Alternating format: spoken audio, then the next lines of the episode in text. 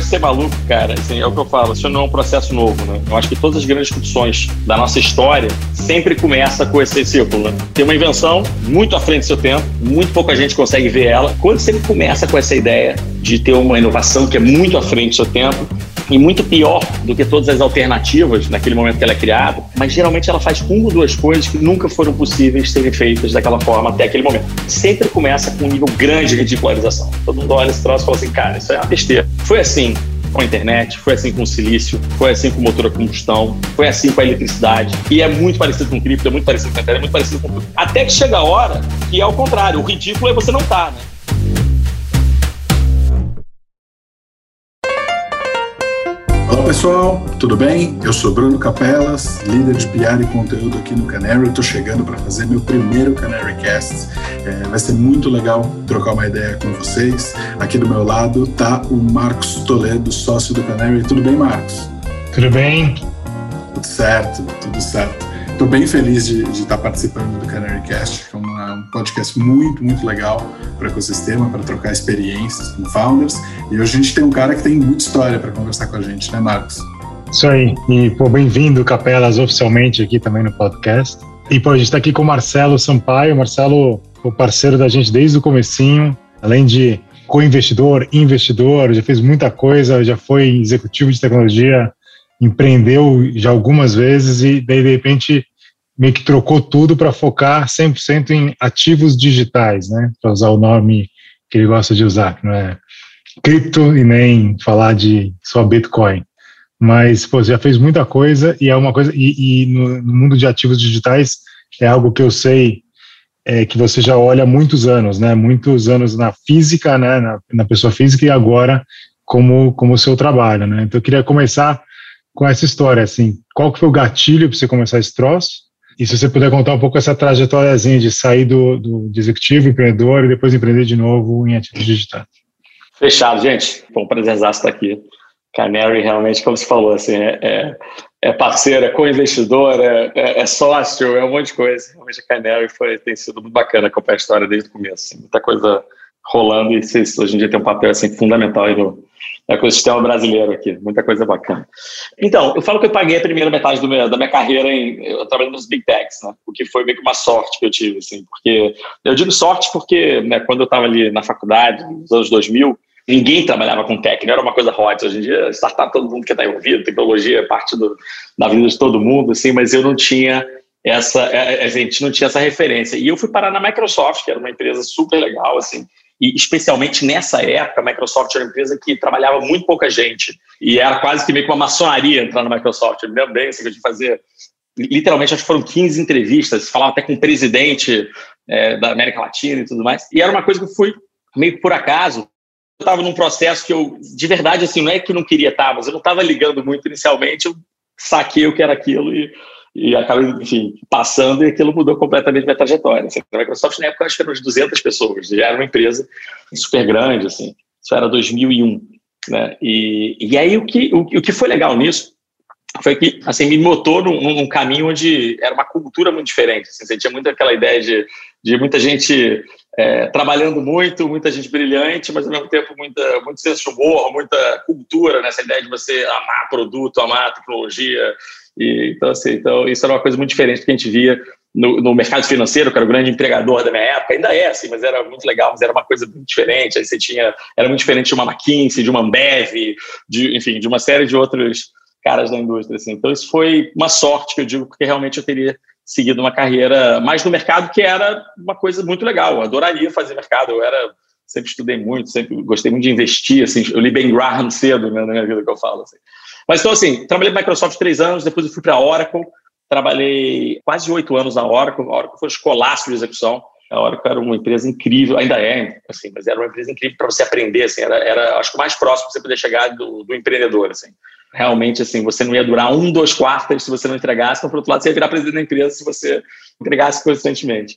É, mas eu sempre achei que ia empreender, e sempre falei isso, eu falo que, assim, eu verbalizava muito essa, essa ideia, assim, até meus amigos próximos me perguntavam, assim, me cobravam daqui ano a ano, falou, pô, mais um ano você vai ficar lá na Oracle, vai estar na Microsoft, e aí eu falo que uma hora eu, eu, eu cruzei essa ponte, né, Eu arrumei a história de um mestrado fora dos Estados Unidos, que foi que foi a minha desculpa que eu arrumei na época, né, para sair de uma coisa que estava dando certo. Né? E a grande ironia foi que eu acabei virando o famoso dropout, que eles chamam, né? Eu fui para a University of Chicago, mas só que tinha tanta coisa legal acontecendo no Vale do Silício que eu comecei a dormir no sofá dos meus amigos que estavam lá em Stanford. Assim, que, e aí você, ia lá e eu, e eu frequentava até as aulas, tá? Então, mas eu frequentava lá em Stanford, eu pagava Chicago, mas em Stanford. Até que um dia Chicago mandou um, uma, uma, mensagem falando, cara, você vai voltar algum dia? Eu falei, putz, não sei. Aí ficou naquela. Mas aí o que aconteceu foi que eu conheci, nessa época lá, um cara que acabou virando meu sócio e foi o meu sócio na, na, numa empresa que se chamava Endless. A gente criou a Endless, que era uma empresa de sistemas operacionais, que, enfim, a gente fez ela do zero, fiquei seis anos com ela, até eu sair literalmente de um dia, eu saí no dia e no dia seguinte eu criei a hashtag, eu já conto como é que aconteceu isso. Mas o que eu acho que, assim, voltando ali para aquela época que eu estava né, entre MBA, né, Vale do Silício, aquela coisa toda Chicago, assim, uma, duas coisas aconteceram. Uma foi que eu tinha, eu ganhei uma tese, um desejo, né, que quando eu estava começando a virar empreendedor, de, de, de, que foi uma coisa que também foi muito criticada pelas pessoas que me conheciam próximo. Eu falei assim, poxa, eu já ganhei algum dinheiro nesse momento da vida, não tinha resolvido a vida, não tinha é, avançado um pouco né, na, na, na, carreira, assim, feito uma grana.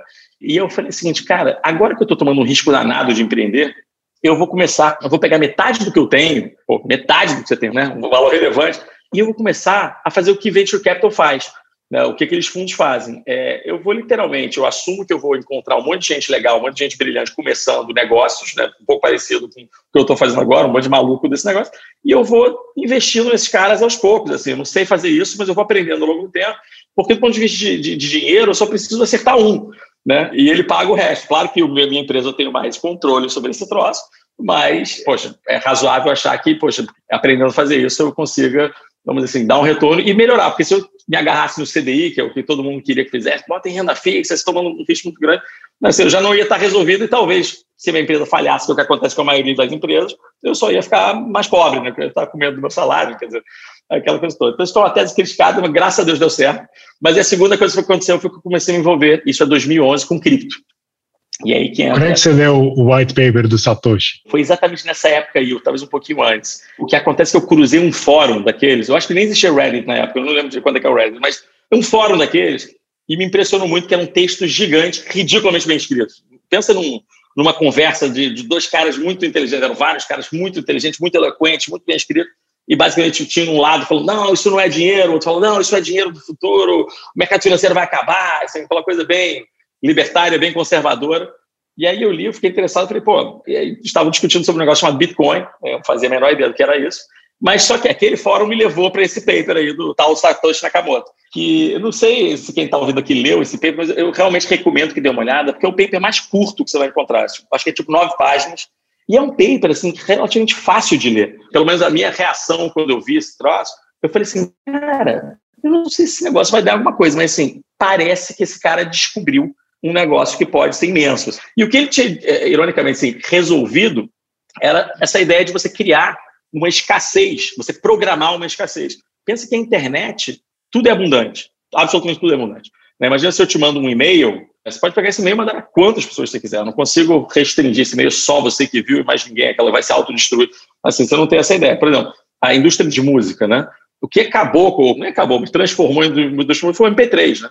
Que basicamente tornou o áudio, que antes era, era escasso, né, que você tinha que ter um disco um CD, aquela faixa era sua. Se você desse esse CD para alguém, você não tinha o CD, então você tem que ter gravado em uma outra mídia que era pior. Você tinha um trade-off ali. Assim, mas a MP3 basicamente tornou esse negócio abundante. Se você tinha uma faixa do Led Zeppelin e eu desse ela para algum de vocês dois, quer dizer, continuava com a minha faixa. Tá? E esse cara conseguiu programar a escassez. Ele conseguiu criar uma coisa que falou o seguinte: olha, se eu te der essa faixa do Led Zeppelin, ela não é mais sua, muito parecido com você tirar uma nota da sua carteira e entregar para alguém. Quando você entrega essa nota para alguém, você não pode gastar essa nota duas vezes. Você gastou uma vez, você não vai gastar duas. E isso era uma coisa muito, vamos dizer assim, é, poxa, específica, mas é uma daquelas ideias que realmente pode criar uma indústria, talvez um pouco parecido com a internet, que começa na ideia do e-mail. A ideia de você transacionar texto de um lado para o outro é uma ideia simples, mas, poxa, você leva isso a, a níveis de abstrações, passa o tempo, um dia você aperta um botão num hardware que até outro dia você não conhecia, aparece um carro preto na porta da sua casa. Então, é, enfim, nessa época aí, eu li esse paper e fiquei com essa impressão que estava rolando alguma coisa ali. Mas daí o que eu falo foi que eu tive tempo, entendeu? Eu não estava trabalhando com cripto, mas eu fui literalmente estudando. falo que eu tive uma educação completa de cripto, né? Deu para estudar, deu para investir, ganhar dinheiro, deu para ser hackeado, deu para ser, assim, me envolver com mineração, comecei a tocar uma fazenda de algumas centenas de mineradores na Islândia, que depois, assim, eu transferi ela para os Estados Unidos, eu tive que aprender a beça sobre importação e exportação, é, cara, dei palestra sobre assunto, dei aula sobre assunto, assim, então eu tive tempo, uma jornada, e eu falo que hoje, quando eu olho para trás, tem muita história já aí, assim, só daquela época que, que hoje parece arcaico, mas foi 10 anos atrás. Né? Então, só para dizer assim, que foi nessa época que eu comecei a me envolver com cripto, né, mas vou até a história da hashtag, né? Estava tocando a Endless, quer dizer, não era o que eu vivia profissionalmente, mas o que aconteceu foi que em 2017, com aquele hype em 2017, basicamente duas coisas aconteceram. Uma foi que, que, que justamente quando o negócio está é, tá nessa loucura, que tá assim, todo mundo começa a falar do assunto, né? E aí eu me lembro que um taxista em Londres me perguntou se eu tinha Bitcoin, o que era um indício terrível para preço, né? É, mas, por outro lado, eu era longo prazo nesse negócio, não estava preocupado, mas o problema era que eu ouvia essas o tempo inteiro. Taxistas meio que de tudo que eu lugar me perguntavam coisas desse sentido, sem saber o que eu trabalhava. Então, todo mundo estava me lembrando o tempo todo que, cara, tinha um assunto que estava em hype, mas assim, que eu acreditava que era o futuro e eu não estava dedicando meu full time a isso. Então, isso começou a me fazer mal. E a segunda coisa foi que é o seguinte, naquela época, assim, eu tinha uma tese muito clara, assim, de, de, de que cripto, é, principalmente do ponto de vista de investimento, assim, tinha um potencial enorme, mas é, justamente eu não fazia a menor ideia de quais eram os projetos que iam dar certo. Acreditava muito em Bitcoin, acreditava muito Ethereum, aí começavam a pintar né, alguns projetos interessantes, assim, umas, umas plataformas alternativas, né, alguns caras falando que iam criar infraestrutura internet blockchain, tinha um monte de coisa bacana e eu não fazia a menor ideia de quem ia dar certo. Então, eu me vi fazendo um índice na mão, literalmente. Assim, eu me vi comprando o mercado inteiro, tentando balancear isso, é praticamente é, na premissa seguinte: ó, não tem problema se esse negócio ficar muito caro depois estourar a bolha. Né? O que eu tenho problema é de estar literalmente assim, não investindo nos caras que vão ser é, os ganhadores desse negócio nos próximos 20, 30, 40 anos, é, ou estar investindo nos caras que vão quebrar amanhã, entendeu? Assim, então, literalmente, eu estava reproduzindo um índice parecido com o Ibovespa, um S&P, na mão. E aí eu me lembro falando para um sócio nosso, o Stefano, Crazy Dog, falou assim, o Crazy Dog, alguém tinha que estar tá fazendo isso profissionalmente, cara, não dá não dá para fazer índice na mão, assim, esse negócio parece fácil, mas não é não, assim. E aí, no fundo, a hashtags é um resultado meio que dessa época, assim.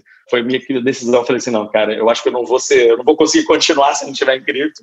E dentro de tudo que existia para ser feito, né, assim, eu gostava muito dessa ideia de investimento, assim, sempre estudei muito, acabei trabalhando com tecnologia, mas sempre fui muito próximo. E a gente falou, não, cara, a hashtags vai ser a resposta institucional ou a resposta profissional para trazer o mercado financeiro para o que a gente acha que é uma oportunidade é, assim, geracional assim, de investimento.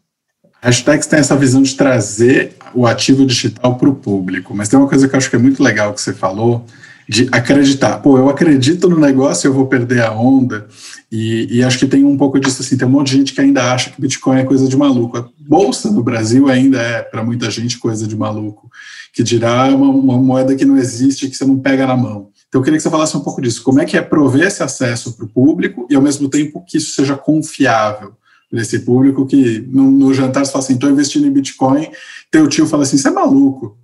Não, pois é, ó, esse negócio de ser maluco, cara, assim, é o que eu falo, assim, isso não é um processo novo, né? Assim, eu acho que todas as grandes discussões da nossa história sempre começa com esse, sempre esse ciclo, né? Tem uma invenção muito à frente do seu tempo, muito pouca gente consegue ver ela. Eu falo, eu não sou um visionário. Assim, eu geralmente só falo o seguinte: eu só tive mais informação que a maioria das pessoas. Tive mais informação cedo do que a maioria das pessoas. Os visionários são o Satoshi Nakamoto, é o Vitalik, que são os caras que estão realmente fazendo a tecnologia. Mas, assim, quando você começa com essa ideia de ter uma, uma inovação que é muito à frente do seu tempo e muito pior do que todas as alternativas naquele momento que ela é criada, né? mas geralmente ela faz uma ou duas coisas que nunca foram possíveis serem feitas daquela forma até aquele momento mas inicialmente sempre começa com um nível grande de ridicularização. Assim. Todo mundo olha esse troço e fala assim, cara, isso é uma besteira. Foi assim com a internet, foi assim com o silício, foi assim com o motor a combustão, né? Assim, pô, por que você vai querer um cavalo diferente? Né? Essa era a ideia. Foi assim com a eletricidade. Até que chega a hora que é o contrário. O ridículo é você não estar, tá, né? Você questionar isso. Quem questiona a eletricidade hoje? Quem questiona a internet hoje? Assim, daqui a pouco vai chegar a hora de quem questiona a cripto. Eu acho que a gente está exatamente nessa inflexão onde esse negócio muda. É, da Hashdex, assim, o, o, que acontece é que a gente resolve, é, eu acho que duas coisas, o que a gente fala, forma e conteúdo. Né? A forma é exatamente o que você falou. Para se dar acesso para esse troço, para o mainstream, assim, para qualquer pessoa, desde o institucional até literalmente uma pessoa física que está investindo, você tem que resolver uma série de coisas que você não tem, uma série de problemas que você não tem no mercado tradicional. Né? Quando você compra uma ação da Petrobras, assim, você tem cara, praticamente certeza que ninguém vai sair correndo com a tua ação para roubar a tua ação. Assim, você fala, pô, não, isso, isso não é uma possibilidade. Quando você compra um futuro de ouro, assim, você fala assim, não, eu tenho quase certeza que nem o Brasil, nem ninguém no mundo vai tornar ouro ilegal. Você, né, você não tem essa certeza com cripto, né? Assim, é, então, assim, daí para outras tantas. Assim. Então, o que a Hashdex, no fundo, faz é que ela cria, ela resolve essa forma para, basicamente, dar simplesmente o risco do ativo. Né? Assim, você vai ter que escolher se, ele, se, se, você gosta do ativo, se ele vai subir, se ele vai cair. Mas, basicamente, assim, toda essa parte de segurança, de regulação, de governança, tudo isso é resolvido e a gente transforma isso num produto muito parecido com que todo mundo que investe no mercado financeiro, através de fundos ou na bolsa, assim, é, estão acostumados a usar. Essa é a parte da forma. O que a gente fala que a gente resolve com o conteúdo é que a gente traz uma abordagem que hoje já é, assim, eu acho que super mainstream, vamos dizer assim, super estabelecida, que é a ideia de índice. Né? Acho que a pessoa está muito acostumada a investir na ideia do Ibovespa, né? assim, você investir na ideia do, do S&P 500. Então a gente vira e fala assim, olha, investe no mercado como um todo. Nem eu, nem ninguém sabe quem são os ganhadores desse negócio a longo prazo. Tem um monte de gente apostando em umas coisas ou outras, e ótimo. Assim, se, se, se, você conhecer e confiar nesses caras, pô, é, uma, é um ótimo negócio. Agora, é, se você simplesmente quiser ganhar um acesso de alto nível num mercado que pode ser o futuro, cara, está aqui uma ótima opção. Compra os ganhadores dessa corrida no longo prazo. Né? Os perdedores, se eles estiverem no índice hoje, eles saem, e os, os Googles, os Facebooks que ainda não foram de cripto, que ainda não surgiram, o dia que eles vierem, eles entram no índice. Né? Então, essa foi a grande coisa que a gente fez. Hoje a gente começa a fazer algumas coisas um pouco mais diferentes, mas objetivamente a nossa tese, onde está o meu dinheiro, por exemplo, é nisso. Eu compro o que a gente chama do beta do mercado, né? assim, para o índice desse mercado. Cara, daí aproveitando esse ponto, assim, sobre, a gente já discutiu isso várias vezes, né? Como é que você atribui valor, né? Como é que você discute o porquê investir? Eu entendi que, tá bom, eu não vou escolher ter uma opinião sobre aquele ativo ou outro ativo, então faz sentido fazer um índice, investir no índice, mas por que investir, né? Por que esse negócio vai ter valor? Eu queria ouvir um pouco a tua visão sobre isso, do ponto de vista de do que, que é o valor dessa história de ativos digitais e qual é o valor do blockchain, né? Nossa, tem muitas formas de abordar esse negócio, tá? A primeira coisa que eu costumo fazer é basicamente assim, diferenciar cripto de blockchain. Principalmente no mercado financeiro, que é onde eu trabalho hoje, assim, o mercado financeiro, para se sentir confortável com essa história, quis criar uma distância enorme dessas duas coisas. Né? É, e aí, o, o, o, que a gente encontra, sempre encontrou muito em reuniões, as pessoas falam o seguinte: não, olha, blockchain, a tecnologia, essa é legal, essa aí tem futuro e tudo mais. Não, mas cripto não, esse negócio não tem valor, não tem lastro. E aí eu sempre chego de uma notícia, o pessoal falou assim: gente, ó, só para explicar uma coisa assim, não existe blockchain sem cripto. Se não tiver cripto, não é blockchain. Ponto final. Assim, e, e, isso não é uma coisa radical, assim, eu explico por que, que é o conceito. Assim. É, e aí eu acho que a melhor maneira é definir primeiro, assim, trazer uma definição de blockchain e depois trazer uma definição de cripto.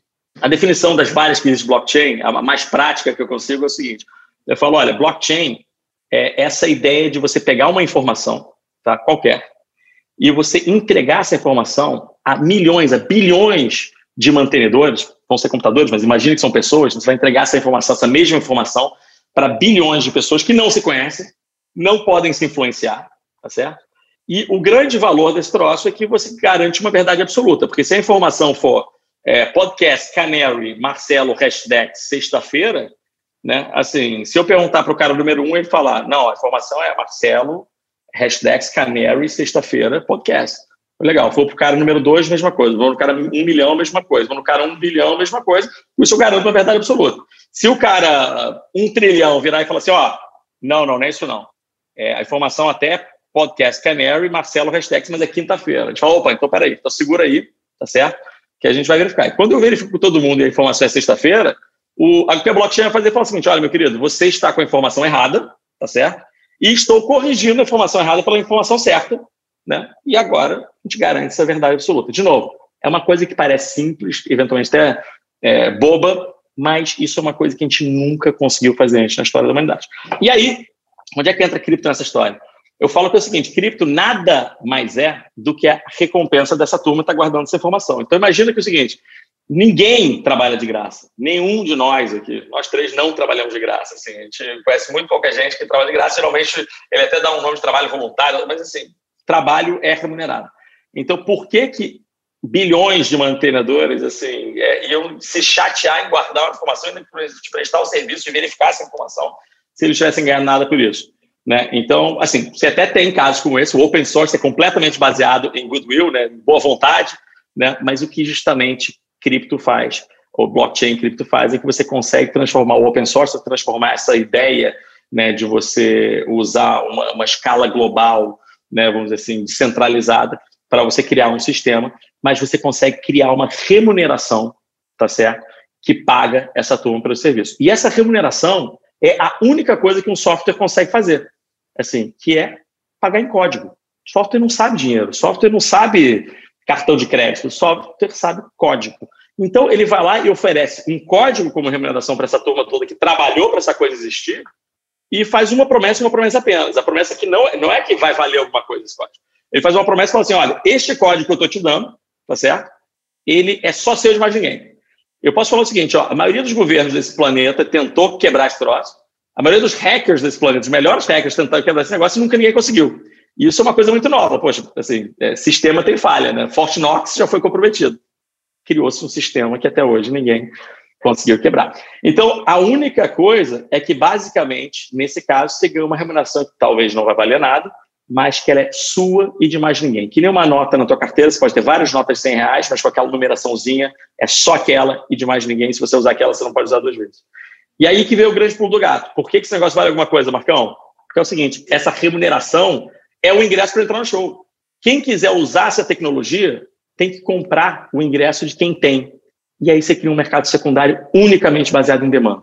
Quer usar a tecnologia que foi desenvolvida ali? Tá ótimo. Tem que comprar o ingresso de quem tem para entrar na tecnologia e ter o problema resolvido. Se essa tecnologia for boa o suficiente, vai ter um monte de gente procurando ingresso, esse ingresso é escasso, vai ter que subir de preço, né? Se não, vai quebrar, que nem empresa quebra, que nem tecnologia não é usada, e daí vai. Isso faz bastante sentido. Você falou de secundária, e tem uma coisa que tem muita gente que discute, que é ativo digital, nas criptos, elas são investimento ou elas vão ser moeda corrente? Porque isso era uma coisa que, sei lá, eu lembro quando eu estava no Estadão, primeira vez que eu ouvi falar de cripto. Ah, não, tal bar em São Paulo aceita cripto, você pode pagar uma cerveja com Bitcoin. E todo mundo fala assim, mas cara, isso aqui não vai fazer sentido. Mas como investimento faz? Queria saber um pouco da tua visão. Você, sei lá, você veste a camisa de, sei lá, pagar o salário do teu time em cripto, como é que funciona isso? Não, essa é uma distinção importante fazer, assim, olha, criptomoeda também vira um jargão, dependendo do que você olha, pode ser tudo, pode ser só moeda, mas assim, eu gosto de falar o seguinte: criptomoeda menor que criptoativo. Né? Criptomoeda é um criptoativo, nem todos os criptoativos, ou a maioria dos criptoativos, não são criptomoedas. Tá? O que eu estou querendo dizer é o seguinte: moeda, né? cripto quanto moeda, é um caso de uso, tá certo? É, é, é literalmente a ideia de internet quanto e-commerce, internet quanto AI. Internet não é só e-commerce. Internet não é só AI, internet não é só mensageria. Né? Pensa que a mensageria eu acho que é um ótimo exemplo. A gente fala do e-mail, né? Foi o grande primeiro caso de uso da internet, começa nessa ideia de você transicionar texto de um lado para o outro, aquela coisa toda. Se você tentar definir a internet por hoje por texto, por transicionando e-mail, é uma brincadeira, né? A internet hoje é Google, é Facebook, é Amazon, é Airbnb, é um monte de coisa que não tem nada a ver com isso. Né? Então, então o, o ponto é justamente isso. Você tem essa questão assim, de criptos que não tentam ser moeda. Acho que um exemplo ótimo, assim, todo mundo já ouviu falar de algum jeito, pelo menos pintou o nome e vai soar no ouvido, que é o Ethereum. Né? Eu falo que o Ethereum parece muito mais com a ideia de um Visual Basic, com C++, do que a ideia do, de uma moeda, de um dinheiro, de um dólar. Né? É, pensa que se você quiser fazer um programa para computador, você vai usar C++. Se você quiser fazer um programa para uma blockchain ou até uma blockchain nova, você vai usar Ethereum. Né? Então é quase como mais uma plataforma, uma linguagem, uma plataformona assim, para você criar em blockchain do que mais do que a ideia de moeda. A ideia de moeda, eu acho que ela captura muito hoje parte da narrativa, porque literalmente foi onde começou. Bitcoin é, foi criado na ideia de ser uma moeda descentralizada, uma moeda denacionalizada, e talvez um dia vire essa moeda. Eu acho que assim, até é curioso ver o progresso que esse troço está fazendo, assim, né? É, é, são paradigmas atrás de paradigmas que esse troço vem rompendo. Hoje ele está num momento da história que ele se parece muito mais com ouro digital do que com dólar digital, mas isso talvez até mude, talvez vamos ver, talvez até as promessas da, da fundação um dia cheguem lá, mas é, acho que até caminham para esse lado, mas hoje é inegável dizer que assim que é, é, é uma alternativa, é, é, um, é um investimento, um ativo alternativo que a gente chama para concorrer com ouro. E aí nesse sentido, posso até depois falar um Bitcoin assim, não como opinião, mas ele é, é tecnicamente, posso falar extremamente tecnicamente, é, ridiculamente superior ao ouro. Né? O que o ouro ganha do Bitcoin e é literalmente essa ideia que está aí há 7 mil anos. Né? Então você tem track record, você tem conforto com ouro. Mas eu não acho que nossos netos, nossos filhos vão ter problema, talvez nem nós próprios. Né? Chega uma hora que a gente muda da, da carta escrita para o e-mail e está tudo bem. Né? Apesar de no final dos anos 80 a narrativa ser assim, não, você acha que países vão perder a soberania sobre a informação? Você acha que empresas vão adotar esse negócio de e-mail? Como é que você não chega lá do outro lado? Enfim, tinha essas coisas todas, obviamente, esse negócio muda. Então, cara, olha, hoje existe moeda em cripto, tá? Um monte. A maioria não é moeda, é mais o ticket da quermesse, é mais o ingresso do cinema, o ingresso de transhow. Essa dissociação de cripto quanto moeda e criptoativo tem que existir. E se dá para pagar né, salário com cripto, ou, Capelas, assim, eu vou te falar um negócio, cara. Cripto ele tem uma questão hoje que ele é muito volátil, muito mesmo, assim. Até aqui, ó, a camisa. Involve Trust. Né? Assim, quem está ouvindo aqui no podcast não vai ver, mas eu estou com uma camisa que a gente fala que em volatilidade a gente confia, né? É, que é a grande característica de cripto. É, mas se você perguntar isso para um libertário, ele vai te dar uma resposta que também é razoável. Ele fala assim, volátil? Volátil como? Um Bitcoin, cara, eu tenho certeza absoluta e posso garantir para você que em qualquer período da história, um Bitcoin vai ser exatamente igual a um Bitcoin. Aí o cara não vê volatilidade, depende de onde você está olhando. Né? Então. É, e essa discussão de volatilidade também, assim, ele é volátil porque você tem preço toda hora, né? Assim, quanto que vale a tua casa agora? E agora? Né? Pois assim, é. Se você não tem o preço, não é volátil. Nossa, é mais seguro. Quem disse que é mais seguro? Não, é, isso, isso é um ótimo ponto, cara. Eu falo o seguinte: eu acho Google muito mais volátil que né, no early stage de Google do que cripto, cara. Porque o problema é que é o seguinte: esses caras eram marcados a round, né? Então, quando o Venture Capital ia lá fala, ih, fiz a Series A. Aí marcou o mercado. Vários meses ou anos depois, ih, fiz a Series B. Marcou o mercado. Fiz a Series C. Pô, se você pegar a história do Google lá, não, faz um negocinho, não funciona aí, não, vamos vender para um milhão de dólares, não, quebramos, não, não, voltou. Cara, imagina como é que seria o preço de Google se tivesse mercado, se tivesse tela que nem cripto tem. Ia ser complicado, é. mas está aí. Hoje ninguém reclama, né? Exatamente. E eu acho que esse negócio de atribuição de valor, você já me falou um negócio que eu acho que faz todo sentido, que a gente está tão nascente, acho que isso é uma das questões. Né? A gente às vezes tenta comparar o criptoativo e toda essa história com coisas muito mais desenvolvidas que a gente vive hoje. Né? A gente está muito mais é, no momento inicial. E estando no momento inicial, se você tem como é, tentar capturar um pedaço desse valor, ou se você tem no mínimo uma crença de que tem algum valor, deveria ser parte do seu patrimônio. Daí você pode discutir se é meio por cento do seu patrimônio ou se é 30% do seu patrimônio, né? Essa daí é uma outra discussão, mas ele deveria ser mais que zero, né? E, e zero é caríssimo nesse momento da história, porque assim, o que a gente fala é o seguinte, você tem poucas oportunidades na história da economia que você vê três coisas geralmente não andam juntas, e aqui elas andam juntas. Um, um potencial de growth tremendo. Ninguém sabe o que esse negócio vai ser. Pode cair a beça, pode não chegar lá, pode. Mas, assim, cada vez menos esse risco está tá aí e realmente esse negócio tem o potencial de ser realmente gigantesco, muito maior do que ele é. Então, growth está aqui. Você tem liquidez absoluta. Você entra e sai do mercado, assim, com uma liquidez, assim, total. Tá? Esse mercado, ele treina várias vezes o mercado brasileiro todos os dias. Várias, várias, várias. Então, você tem liquidez. Então, growth, liquidez. E a terceira, que para mim, para quem, principalmente quem, trabalha com locação, quem trabalha com portfólio, né? pensar portfólio, você tem o que a gente chama de descorrelação ele é descorrelacionado com absolutamente tudo que você tem. Não tem nada no mercado financeiro hoje que a gente tenha notícia tão descorrelacionado com o cripto. Correlação é basicamente o seguinte, para dar um exemplo objetivo logo, assim, que todo mundo conhece, é que quando bolsa sobe, ouro cai, geralmente, né? A bolsa sobe, ouro cai, e não, o mercado está derretendo, então todo mundo está mais conservador, vamos para ouro. Então, esse é o tipo, assim, existe uma correlação aqui. Então, existem correlações entre o mercado acionário e, e, e imobiliário, existem correlações é, né, positivas ou negativas no mercado de commodities, dependendo da commodity, com o mercado de juros, e daí vai, né? Bitcoin tem descorrelação com absolutamente tudo. Assim, a maior correlação que ele tem, se eu não me engano, é com ouro e é de 0,09. Assim, isso, isso é, né, a correlação é 1 ou menos 1, e fica justamente nesse meio. Então, é muito pouco. E isso, para preservação e geração de riqueza, é um negócio assim, é, é, é o que todo é, alocador procura. Né? Então, quando você vê liquidez, growth e descorrelação junto, cara, você tem que ter um pouquinho desse negócio. E a gente recomenda, geralmente, você ter pouco. Principalmente para quem conhece pouco do assunto, 1%. É, imagina que 1% de 50, 100, 200 vezes nos próximos 10, 20 anos. Cara, você dobrou o tamanho do portfólio com 1%, triplicou. Agora, se você perder 1%, isso que acontece semana sim, semana não. Essa é uma perda extremamente aceitável. Né?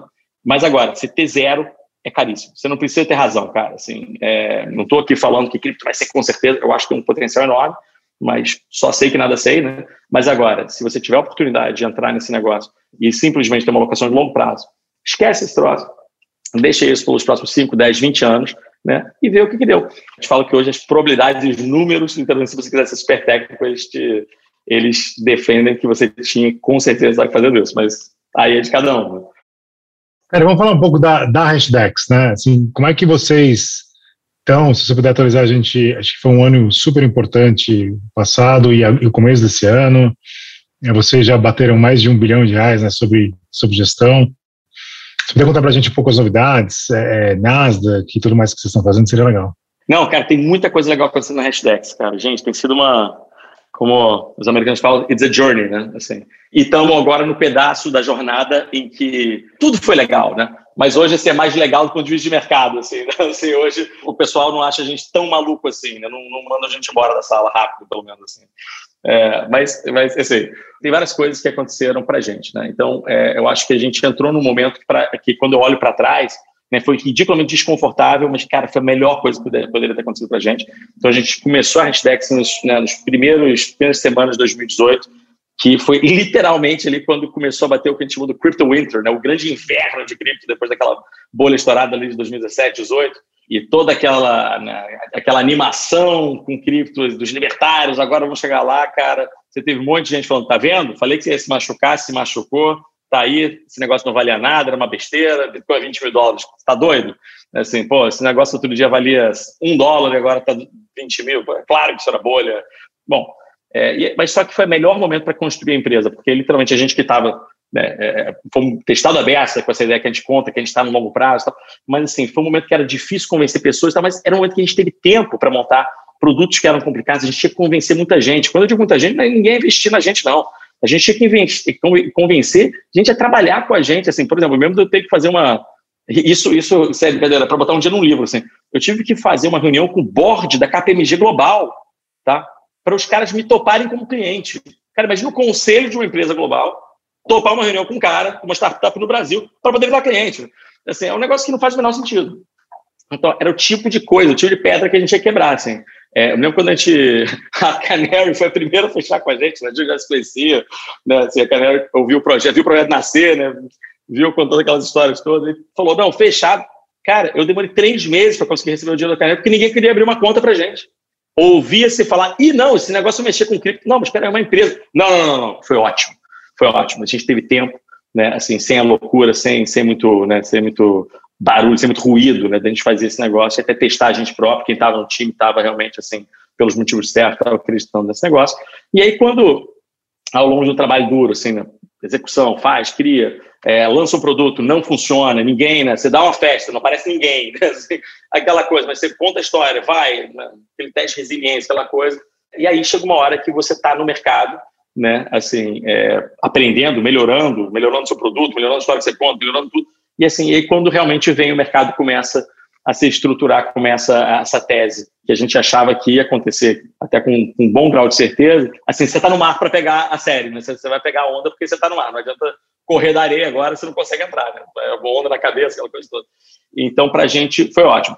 É, em relação ao momento hoje, assim, eu acho que esse ano passado, 2020, Covid com um papel importante nesse negócio, foi um ano em que, em que, em que a tese meio que maturou. Né? Você teve Covid, que foi aquela hora que, que deu aquela. Né? Quando realmente fechou o mundo, né? É, não só tudo no mercado financeiro, todos os ativos, inclusive ouro, que normalmente é o cara que sobe nessa hora, caiu, despencou, e cripto despencou mais.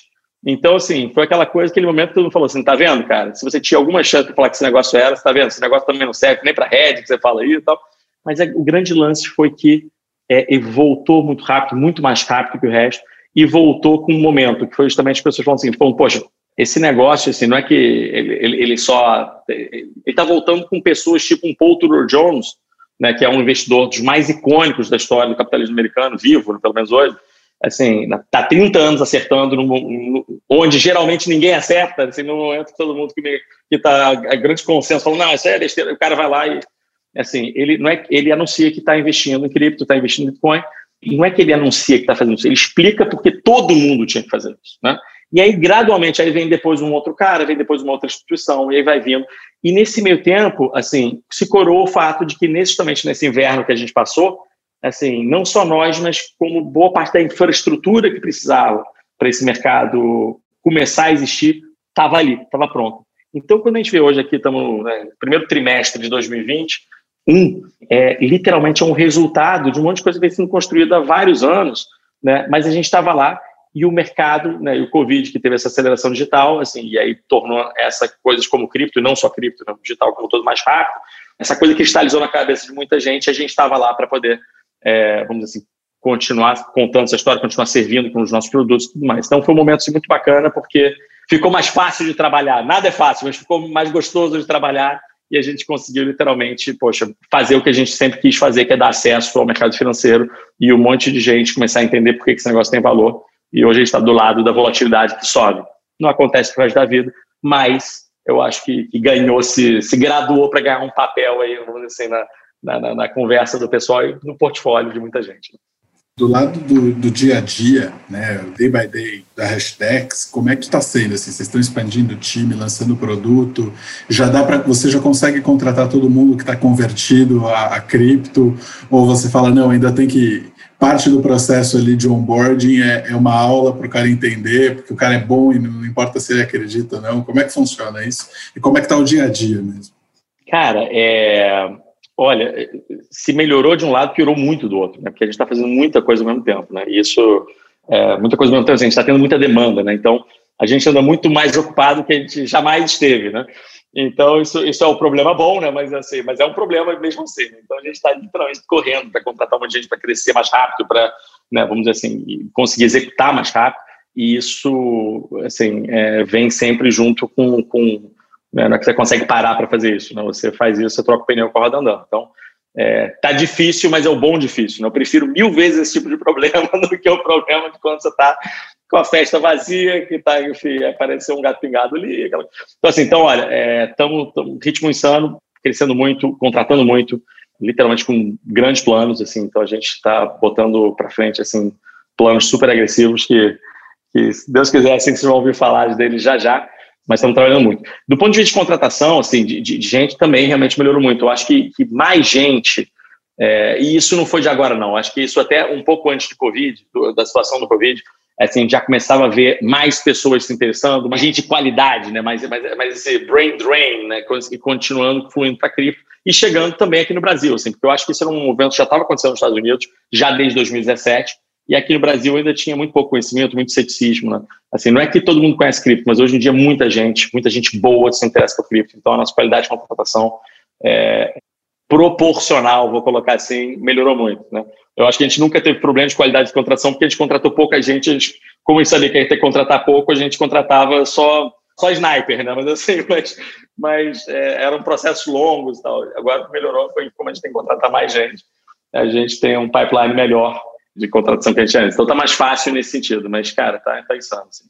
Dorme-se pouco, trabalha-se muito e, nossa, tá um Deus da acuda aqui.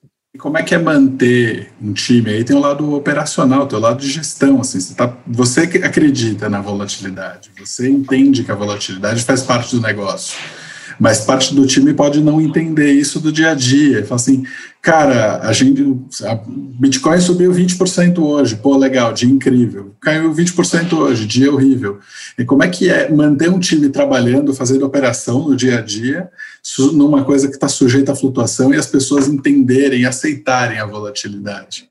Cara, é o seguinte, a gente, de várias coisas que a gente fez errado, a gente fez muita coisa errada, tá?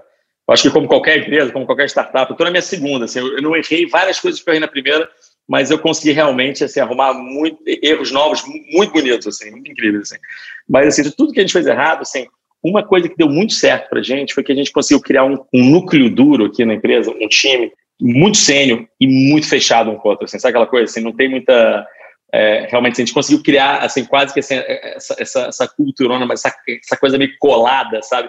Que não tem muito espaço para sabe, para essa história de, ah, o duvido do mercado, assim, cara, é, todo mundo está aqui para fazer essa empresa funcionar, todo mundo está aqui para fazer essa empresa literalmente sim, ser, ser, ser, ser o maior player do mundo nesse negócio, tá? Assim, todo mundo está nessa missão e não tem margem, não só por, por uma questão de, né, ah, vamos lá, assim, veste a camisa, mas eu acho que quase que por conceito, assim, ó, todo mundo aqui está montando isso junto. A gente começou isso junto, o time mudou relativamente pouco ao longo desse, desses três anos, esse núcleo duro, e quem entra já entra nessa vibe, entendeu? Não, não, não, as pessoas que estão entrando não conseguem disruptir isso. Eu acho que esse é o lado que ficou muito acertado e foi feito meio que sem querer, assim. E o legal foi que é isso, a gente conseguiu trazer muita gente fera no começo, assim, é muita gente fera não, assim, eram poucas pessoas, mas que eram muito feras, né, e que vieram pelos motivos certos, sabe, assim, vieram porque realmente queriam criar essa indústria, eram apaixonados pela, por essa ideia de criar um, um, um mundo novo e, e, e, literalmente, quando você pega o lado da hashtag, assim, quando a gente pega realmente de visão, assim, de missão, que, por que, que a gente existe,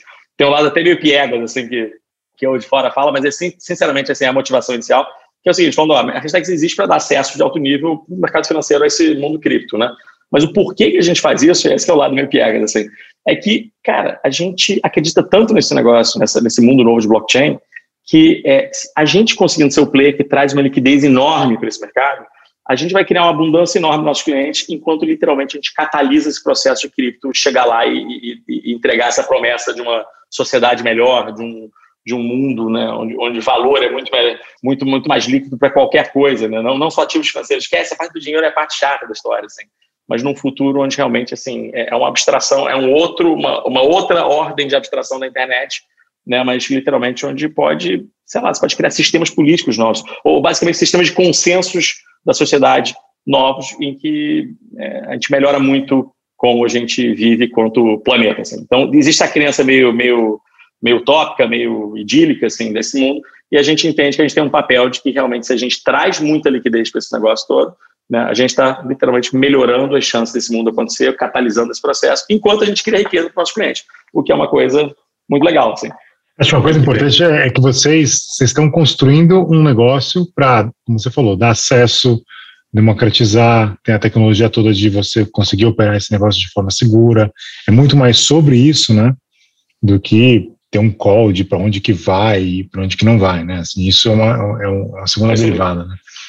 Eu queria ouvir um pouco de você de assim para frente. O que, que, é a visão esse ano, assim, e, e, até não de tão longo prazo, mas o que, vocês estão pensando para agora, assim, para frente? Então, é assim, a gente quer literalmente cada vez dar acesso a, a cripto, né? a investimento em cripto de qualidade para cada vez mais gente, tá? É, já já para cada vez mais gente em outros lugares que não só o Brasil. Enfim, então esse, esse, essa é a resposta geralzona, né? É, de um jeito mais objetivo, assim, eu acho que uma coisa muito legal que rolou agora e aí que a gente vai, eu acho que é o nosso próximo step que a gente vai trabalhar muito com, com isso, foi que, e aí eu não sei se vocês viram anunciado, mas assim, a gente é, apareceu justamente o lançamento do nosso índice com a Nasdaq, né, que foi justamente o, o, o nosso ETF, o primeiro ETF de cripto do mundo, que foi que a gente fez lá em Bermuda, nas Ilhas Bermudas. Assim. A Nasdaq, isso foi um negócio muito legal, a Nasdaq é um, é um, é um dos né, uma das maiores marcas do mercado financeiro global. Né, a gente trabalhou com eles dois anos no, nesse projeto, é, e que literalmente assim, a gente, esse nosso índice que a gente tinha feito, então esse nosso Ibovespa de cripto que a gente tinha feito, acabou sendo a opção deles para literalmente contar o mercado financeiro falando o seguinte, olha, é, talvez esse seja o novo Nasdaq 100, talvez esse seja o novo S&P 500 é, de cripto né? E a gente está participando com essa empresa brasileira, adotando o índice deles e estamos justamente renomeando para Nasdaq, Nasdaq Crypto Index, né? Nasdaq Crypto Index, né? E, e, a gente espera que, que realmente o mercado comece a adotar ele como padrão. É, então, isso foi uma vitória danada, porque a gente, né, poxa, a gente concorreu com todo mundo, assim.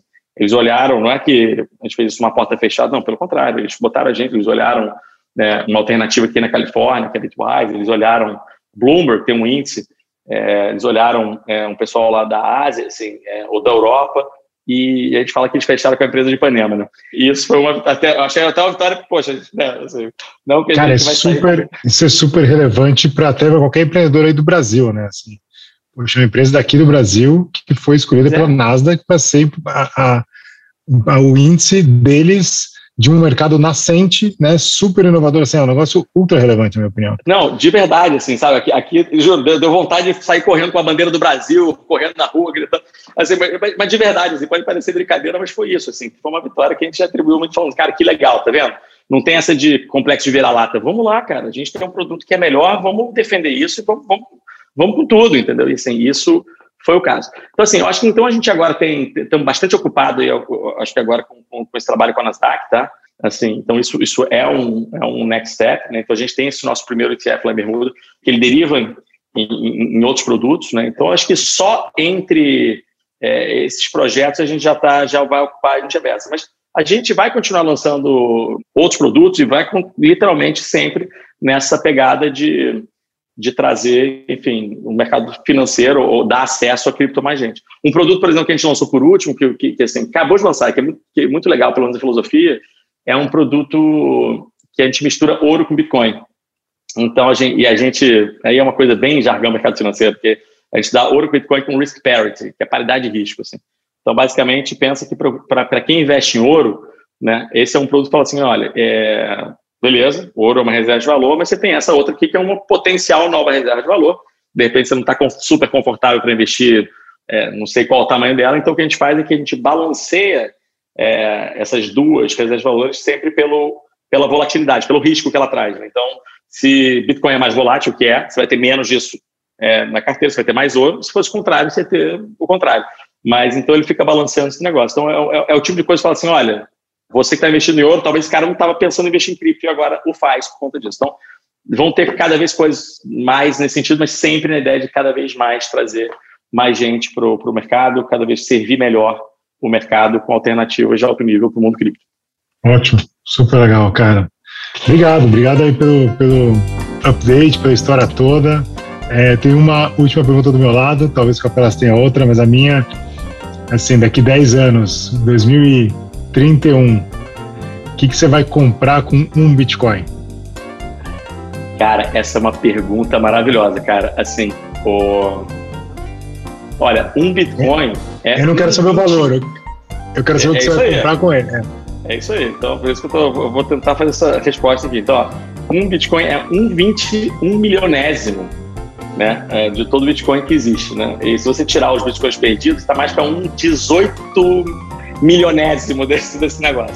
Se você pensar, cara, um dos milionários de Bitcoin, cara, em relação ao que tudo que existe hoje, assim, se Bitcoin virar o dinheiro do mundo, Marcão, eu acho que dá para comprar um Bitcoin, de repente dá para comprar uma ilha ali em Angra dos Reis, de repente dá para comprar ali um, um, de repente ali uma fazenda, uma chácara ali em Portugal, fazer um negócio bacana, se dá para, pô, Bitcoin vai ser legal, daqui a 10 anos pode, pode ser bacana. Ou então, cara, ou então, só para dar essa alternativa, né? A gente não só sei que nada sei, né?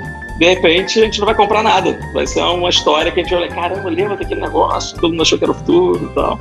Mas olha, não tá com cara não, cara. Assim, eu acho que... Não vai virar um vídeo laser, né? Não tá com cara de vai virar vídeo laser, não. Mas enfim, vamos deixar, vamos deixar a história correr, cara. Vamos deixar a coisa andar. Mas, gente, obrigado vocês, hein? Valeu, cara. Sempre um prazer conversar com, com, com vocês e, obviamente, com a Canary, que é um parceiríssimo nosso aqui.